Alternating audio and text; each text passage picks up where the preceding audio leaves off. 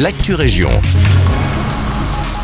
Bonjour à tous et à toutes, ici Loïs et bienvenue dans l'actu région.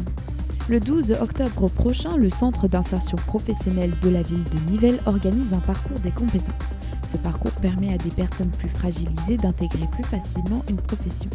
Durant cette journée, le citoyen aura donc la possibilité de rencontrer plusieurs lieux afin de chercher un emploi ou une formation. Le départ de ce parcours débutera à 9h au CPS de Nivelles et durera jusqu'à midi 30 environ. À 13h, un drink sera organisé et des sandwichs seront mis à disposition. Pour plus de renseignements ou pour une inscription, rendez-vous sur l'adresse mail prévention.cohésion.nivelle.be ou par téléphone au 067 88 21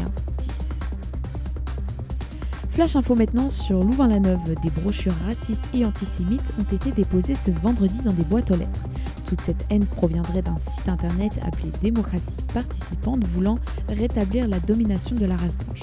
Ce site avait déjà fermé en 2018 par la justice française, mais une nouvelle URL réapparaît sans cesse empêchant ce site de fermer pour de bon. Évidemment, la police est mobilisée et va tout faire pour tenter d'identifier l'expéditeur.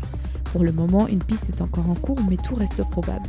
Pour ce qui est des réactions politiques, celles-ci n'ont pas tardé à dénoncer cette propagande d'antisémitisme citée par Sudinfo.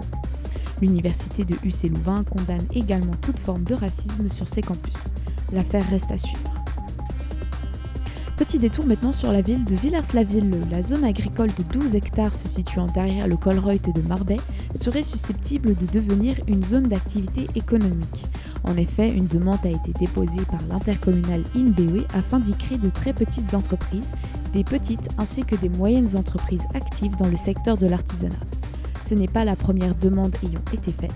La commune de Villers-la-Ville a déjà déposé un dossier à la région wallonne et a finalement retiré candidature afin de laisser l'INBE s'en charger. Dans tous les cas, une nouvelle demande a été faite et une réunion sera probablement programmée au mois de novembre. C'est la fin de cette Actu Région. Merci à tous et à toutes pour votre écoute et à bientôt pour de nouvelles actualités régionales.